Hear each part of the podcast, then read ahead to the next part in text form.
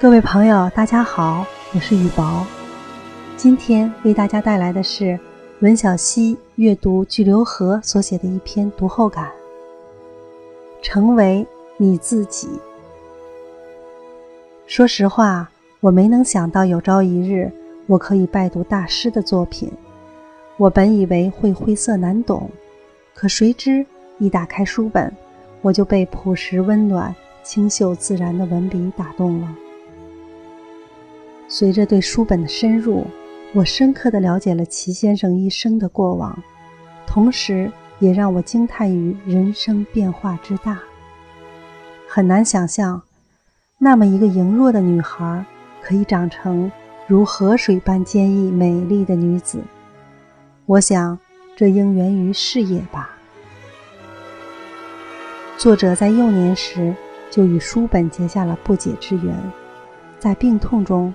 他说：“书好像磁铁，会吸引我。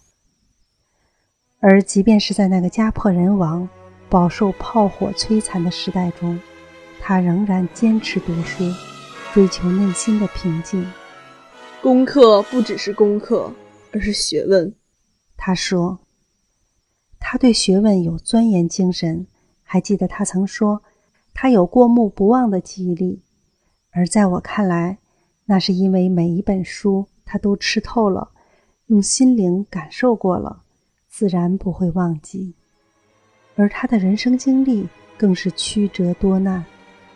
他在我这个年龄已经经受了病痛折磨、流离失所、国破家亡。正是因为这些书本和人生经历，塑造了他的事业，也成就了齐邦媛。还有一个人也让我很敬佩，那就是张大飞。这个年轻人怀着一种对家国最本真的热爱，和明知不可为而为之的果敢，踏上了不归之旅。这种坚定不移的决心与意志，来源于他的信仰。只要有信仰，无论天再黑，总有希望的曙光在前面指引着你。使你不必孤苦无依。他在意的，永远不是人生的长度，而是人生的宽度。爱国本心，坚定信念，成就了张大飞。每个人一生中所扮演的角色不同，可重点是，你是否喜欢现在的自己？成为你自己。保持初心本真，也许是我们一生所追寻的。